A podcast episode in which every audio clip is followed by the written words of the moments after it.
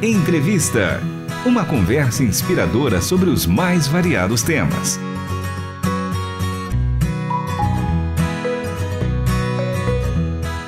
Mais variados temas mesmo. Hoje a nossa inspiração é ver esse socorro aos refugiados ucranianos que os cristãos da Alemanha estão dando. E para falar sobre isso, eu recebo o pastor Frido, que está na Alemanha junto com a família. Primeiramente, seja muito bem-vindo, Frido. Muito obrigado, é um privilégio estar com vocês. Privilégio nosso te receber por aqui. Você antes trabalhava do ladinho da Rádio Transmundial na Igreja Evangélica Livre. Conta pra gente em que momento você foi para a Alemanha. Eu sei que na verdade a sua família é europeia, né? Conta pra gente quando você retornou e como que foi mudando desde então tudo. É, de fato, um, eu trabalhei por oito anos aí do lado de vocês e assim eu amo o que vocês fazem e uh, sempre foi um grande privilégio também conhecê-los e passar um tempo com vocês. Sim, de fato, nós havíamos decidido, o meu coração e da minha família é muito missionário, assim. Então, em 2017, começamos a orar muito sobre isso. E então, no ano passado, decidimos é, voltar, é, vir para a Alemanha. E, de fato, a Alemanha não estava na nossa assim prioridade como lista de vir e, e morar e permanecer aqui. Porém, Uh, estrategicamente falando, ela funciona bem, principalmente na cidade onde nós estamos hoje, que é Leipzig. É uma cidade bastante jovem, tem aproximadamente 600 mil habitantes, com muita, muito trânsito de jovens do mundo inteiro aqui que estudam aqui na universidade. Então, uh, é uma possibilidade muito grande aqui também de, de desenvolver um trabalho missionário. E sobre desenvolver um trabalho missionário, você também está atuando né, na Alliance Mission. E, na verdade, antes ainda agora de socorrer os ucranianos, a gente estava comentando como a Alemanha tem recebido refugiados que saem em busca de sobrevivência, né, de diversos outros conflitos, né, até já em anos anteriores. Então, como é que está a situação por aí quando você chegou? É, de fato, houve uma grande onda migratória, né? Uh, isso do, da época da guerra com a Síria, na Síria, na verdade.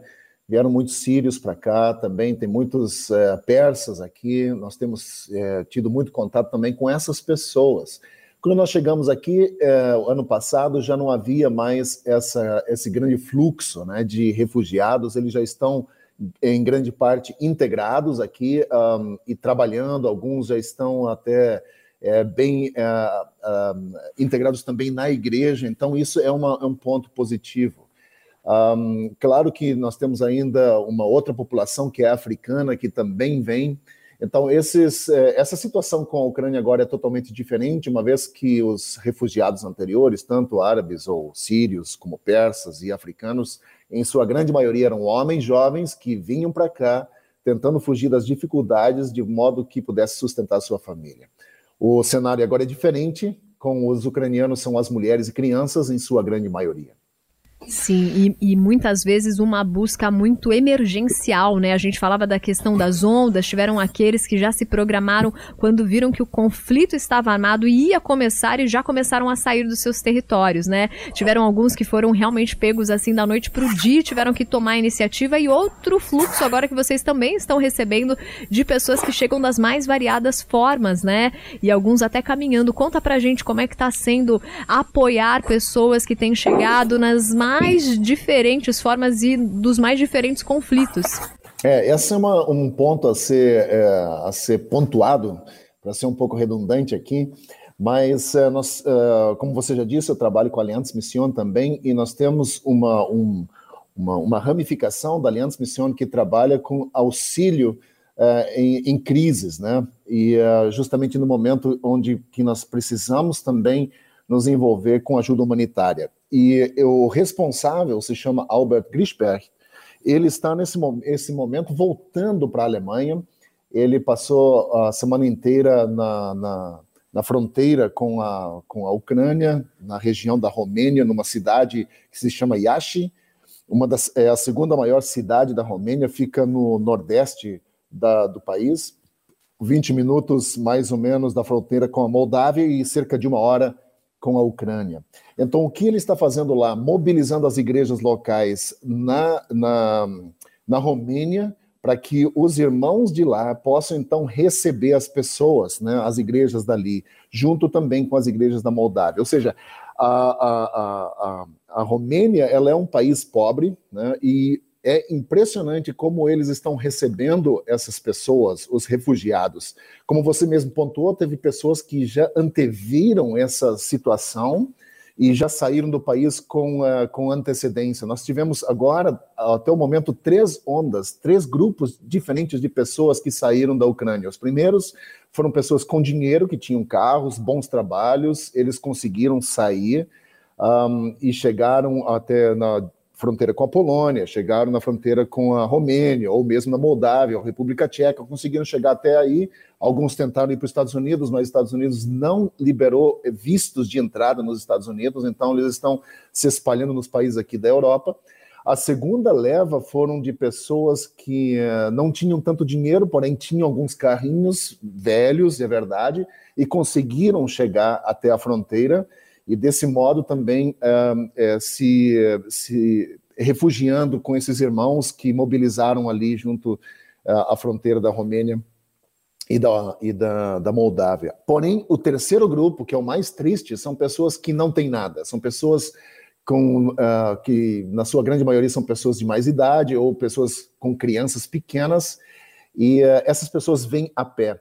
E agora a fronteira está fechada para essas pessoas que vêm a pé, elas não podem mais atravessar a pé, apenas quem vem de carro pode. Então você tem agora, uh, dois dias atrás, uma nevasca, sim, voltou a nevar bastante, dois, três dias atrás, e isso dificultou ainda mais. Então, um, a grande pergunta que a gente fez para as igrejas de lá foi como nós podemos apoiar. Sim. E eles disseram: nós precisamos de meias, porque as pessoas que vêm a pé, elas chegam e estão com os calçados molhados, as, os pés molhados e muito frio.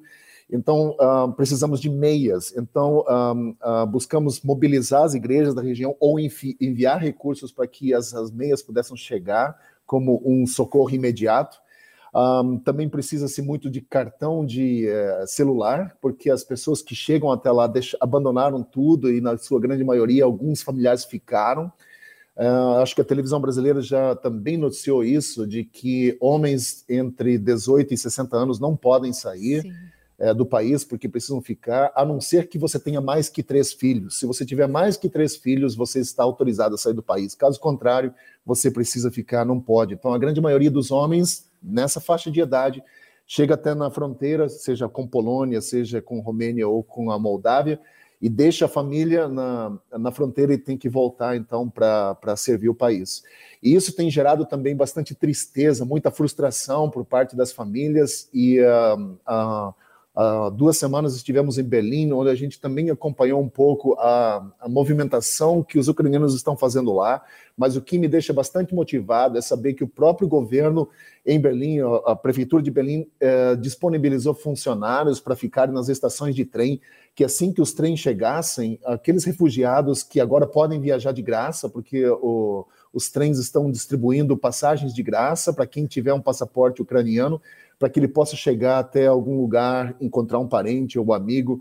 Então, eles colocam funcionários nos, nas estações de trem para que, que falam russo ou ucraniano, que possam, então, é, é, ajudar essas pessoas, esses refugiados que estão chegando, a receberem imediatamente uma, uma, uma uma refeição quente ou então também já pegar o seu bilhete de passagem para poder seguir adiante. Mas a situação aqui na Alemanha é de muita apreensão as pessoas não têm visto isso, né, uma realidade de guerra tão próxima da gente. Uh, quando eu digo tão próximo, é de Berlim até Kiev, são duas horas de voo, então é quase a porta da nossa casa.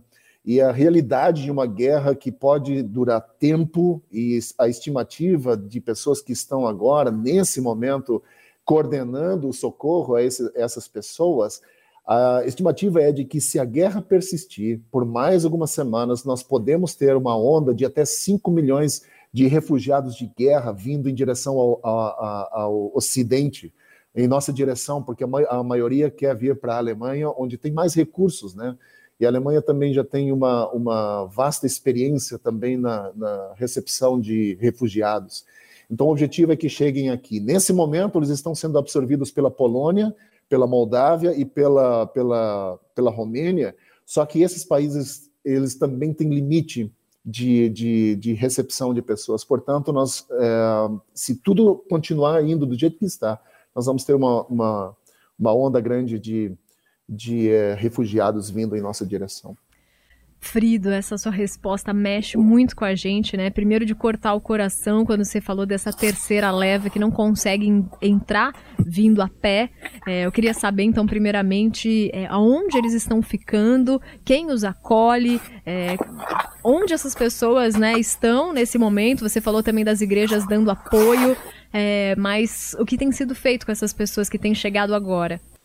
É, uma das coisas que é, tem me impressionado muito, eu já citei isso antes, a Romênia é um país conhecido por. Aqui se fala que a Romênia é o, é o primo pobre da Europa, né? É uma, um tanto quanto pejorativo, afinal de contas, o, o, o romeno tem muito a ver com o brasileiro, ele é bem, bem, é, bem uh, caloroso, ele, ele, ele é aberto aos relacionamentos um, eu tive a oportunidade, o privilégio de, de, de, passar um bom tempo com uma família romena e é algo assim impressionante. É, é, você sente esse calor latino, apesar deles serem é, europeus.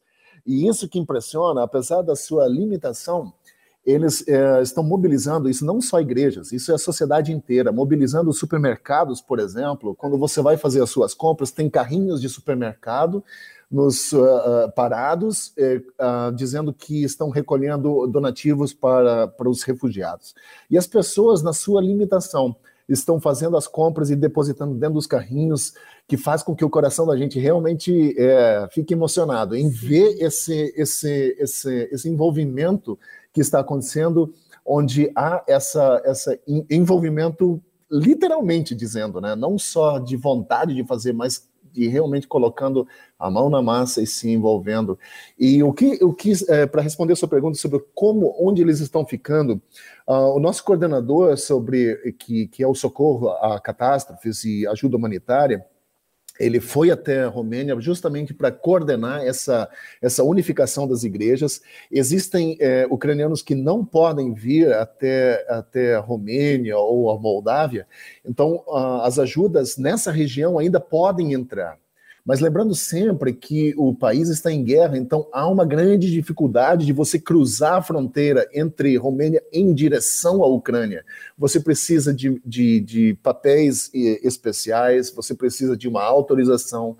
E uh, existem lugares onde nós não podemos ter nem contato com as igrejas, uma vez que eles estão agora refugiados em seus é, é, é, esconderijos ou subterrâneos, né? E, e, nem contato com telefone ou de internet, porque ou eles estão com essas, esses contatos cortados por conta das, da, da, dos bombardeiros que surgiram, então a gente não sabe como eles estão, a gente não tem contato, a gente não consegue chegar até lá nem por telefonema, nem por terra.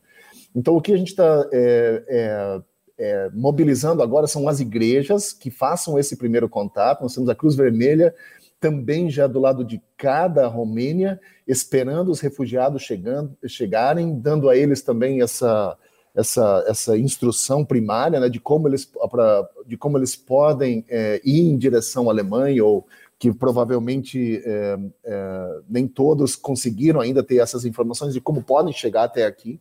Então, eles estão ajudando, mas a grande maioria são as igrejas, que, apesar de serem igrejas pequenas, é, mas tem um senso missionário muito grande. Isso tem, tem mexido também com, a, com os alemães aqui, né? de ver que tão pouco recurso se pode fazer tantas coisas. Então, nesse momento, são algumas coisas pontuais que, é, que podem ser feitas a partir da Alemanha, que a gente está mobilizando as igrejas aqui, principalmente em nossa cidade, em Leipzig.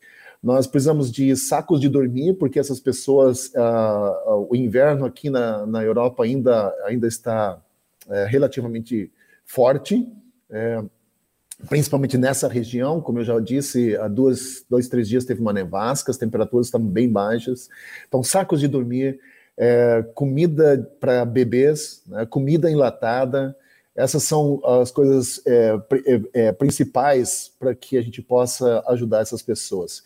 Uh, o nosso é, líder de campo, que trabalha com ação humanitária, esse Albert, ele também quer mobilizar as igrejas a, a ofertarem financeiramente para que o sustento possa chegar às igrejas da, da, da, da, Ucrânia através do auxílio que a Romênia está doando. E nós não sabemos como fazer isso ainda, como isso pode chegar na, na, na Ucrânia, justamente porque as, uh, as transações financeiras não acontecem mais, mas a Romênia está recebendo e talvez a Romênia possa passar para essas igrejas, ou a própria igreja é, da Ucrânia vir e, e utilizar esses recursos para ajudar as pessoas que não podem sair da Ucrânia ou que decidiram ficar realmente. E a gente não pode esquecer dessas pessoas. Mas eu gostaria de lembrar só mais uma coisa, Renata, se você me permite. É, eu acho que um dos grandes sentimentos que pode acontecer, e a gente já tem visto isso em outros conflitos, geralmente o impetrou, aquele que está tá fazendo essa violência, né, ele é representado por um povo, e nesse caso os russos, né? E o que eu tenho percebido aqui, isso me dói o coração, isso me, me deixa muito triste, é uma aversão à, à população russa, algo que não deve acontecer. Sim.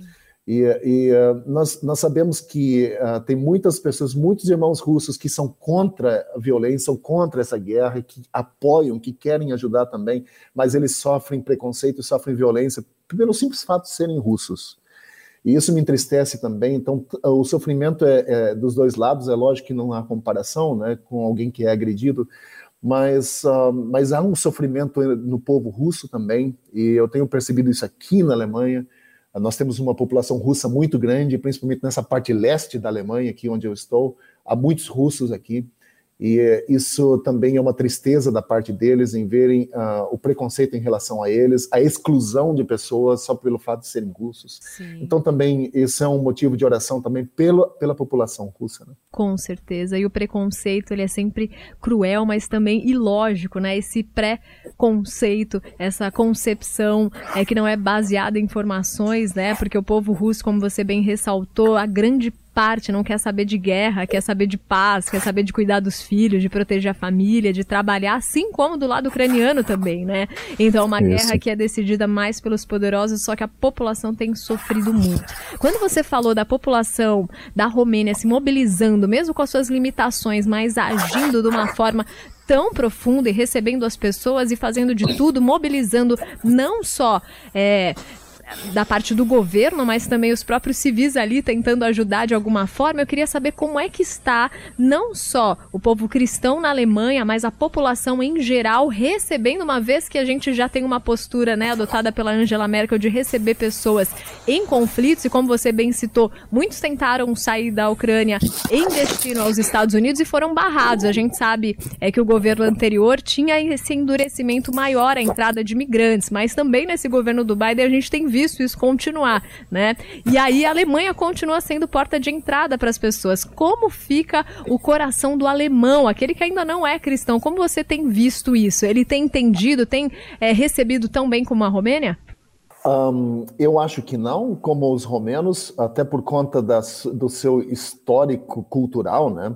O alemão é, em grande parte, um povo muito receptivo. Né? Ele, ele é desconfiado, é verdade, e uh, você citou sobre a política externa que a Merkel adotou um, com relação aos refugiados. Isso foi muito criticado aqui na Alemanha, uma vez que uh, alguns refugiados, ou uma grande parte dos refugiados, foi recebida sem um critério. Né? Então, uh, isso foi muito criticado e por muitos anos talvez foi o que mais desgastou o governo dela ela teve uma saída muito positiva aqui na Alemanha, pessoa, as pessoas até o fim gostavam muito dela, mas essa, essa parte da política dela é, pesou bastante negativamente. Né? Então, o que, que acontece? O que, que eu tenho percebido aqui em conversas com algumas pessoas é que há muita, muitas perguntas e poucas respostas a princípio. Claro que uh, o sentimento humanitário, no sentido de que precisamos fazer alguma coisa, ele existe, o alemão entende muito bem, principalmente esse lado aqui do leste. Quando eu digo esse lado do leste, é que há 30 anos atrás aqui é, caiu o muro, né? Sim. E, e essa região aqui era uma região muito pouco desenvolvida se comparada à ocidental, a região ocidental, a Alemanha ocidental.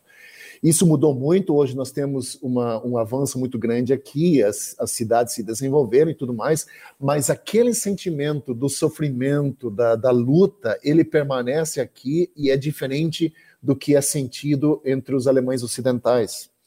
E uh, o que eu tenho percebido é que há algumas perguntas, como por exemplo, eles, a grande maioria dos, dos refugiados ucranianos que viram para cá, ou são mulheres com crianças pequenas, Então, eles não têm trabalho, eles não têm onde ficar e não tem alguém que vá sustentá-los. Então, precisam de finanças. Essa é uma grande, é uma grande pergunta: da onde vem, como vai ser feito, uma vez que nós já temos refugiados aqui que também recebem esse tipo de, de auxílio. Então, essa é uma grande pergunta, e um pouco o alemão se ressente da, dessa, desse grande investimento em pessoas. Eu já, eu já entendo isso como uma necessidade, nós precisamos ajudar a estender a mão, né? Mas essa é uma grande, uma grande pergunta: da onde virá o dinheiro, como será feito e aonde essas pessoas vão ficar? Uh, nós tivemos duas reuniões, uma ontem e hoje de manhã, aqui nas nossas dependências, aqui na igreja, e a gente está é, buscando mobilizar as igrejas aqui da região é, nós temos uma, uma, uma, um convite feito também a um prefeito de uma cidade aqui do, da, de uma cidadezinha muito próxima aqui de nós. Ela fica a 18 ou 20 quilômetros daqui, se chama Mark. Esse prefeito já também se, se é, já sinalizou positivamente do envolvimento de talvez é, disponibilizar algumas casas né, onde essas pessoas podem ficar. Nós, do, do, da prefeitura aqui de, de Leipzig, a gente já teve uma, um retorno dizendo que há algumas residências que no passado foram usadas por alguns outros refugiados que nesse momento estão vazios. Precisamos ver se é possível receber algumas pessoas nesses lugares. Então, tudo é uma, uma questão de tempo. O que nós queremos fazer é de já estarmos prontos antes deles chegarem aqui e nós não sabemos o que fazer com Sim. eles, né? Então, a ideia é já está preparados é, como igreja, também como cidade. É, então, nós temos um bom um, uh, coordenador aqui, uh, Arvid Schaub. Ele é uma pessoa que tem uma formação é, justamente na área da, da, do, do acompanhamento de pessoas em trauma. E ele está coordenando isso, uma pessoa super bacana, uma pessoa que tem um coração também é, pelas pessoas e, e pelo Senhor. Então a gente percebe assim o, o, desejo dele também de envolver. Agora, é, é, nós temos muita vontade, nós temos muitas ideias, mas precisamos também que Deus nos abençoe com muita sabedoria para que a gente faça uma coisa que, que seja positiva, que possa também ser relevante, né, dessa forma e, e, e, espelhar o amor de Cristo também para essas pessoas. Né? Muitas dessas. É, hoje de manhã eu recebi uma, uma informação de que uma grande parte desses refugiados que estão chegando para a Romênia ou é, para a Moldávia são provenientes de Kiev, e Kiev é onde se é o capital do país da Ucrânia, e, é, e ali em volta que se dá maior é, as, as, as, a guerra está um pouco mais intensa ali.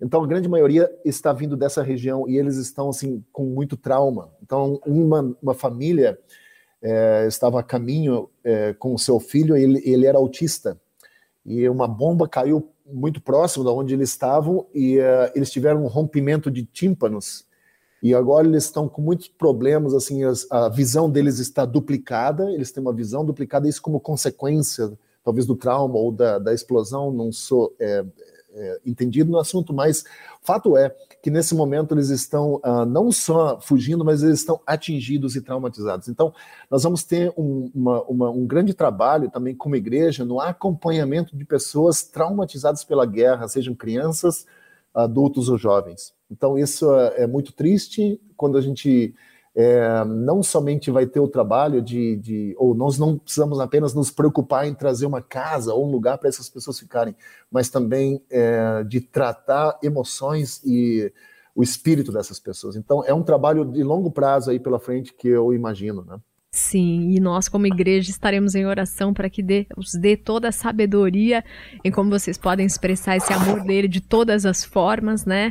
E no final dessa entrevista, eu digo que o primeiro passo, com certeza, é a gente orar. Até hoje, a primeira sexta-feira de março, é comemorado o Dia Mundial da Oração, então ore pelo povo ucraniano, pelo povo russo, pelo coração daqueles que estão no poder. Ore por sabedoria, aqueles que estão recebendo os refugiados, que Deus dê todas as táticas, as estratégias para que o povo possa ser acolhido e acompanhado, né, a longo prazo.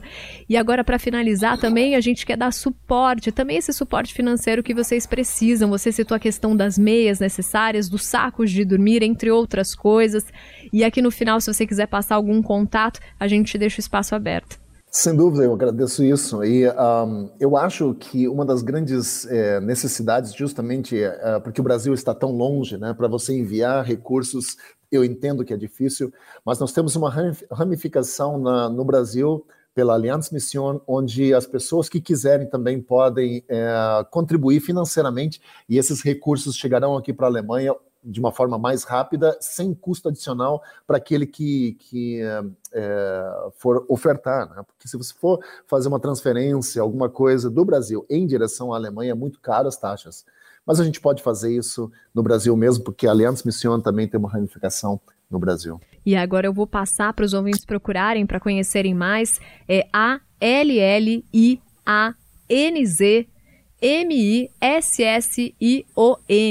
Quem quiser pode entrar em contato que a gente passa novamente, deixa os contatos para que vocês possam também contribuir. Muito obrigada, Pastor Frido, que Deus dê toda a sabedoria. A gente está aqui também com os canais abertos para o diálogo, para você ir nos informando e ao mesmo tempo que a gente possa orar e conhecer um pouco mais do que vocês estão enfrentando aí. Obrigada, viu? E até a nossa próxima entrevista.